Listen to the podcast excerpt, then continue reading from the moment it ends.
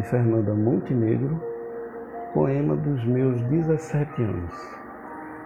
Dizer o que se quer dizer, e há tanta coisa, vontade de chorar, chorar pelo sofrimento de querer todas as coisas, de viver todas as vidas e não poder.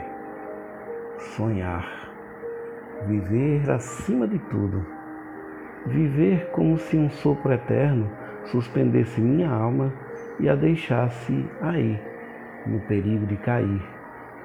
Mas na ânsia de subir mais e mais, chora-se pelo que não se tem. Choro por alguém que nem mesmo conheço, nem sei como é seu rosto, sua voz, suas mãos. Sei somente que sem ele nunca viverei, nunca serei completa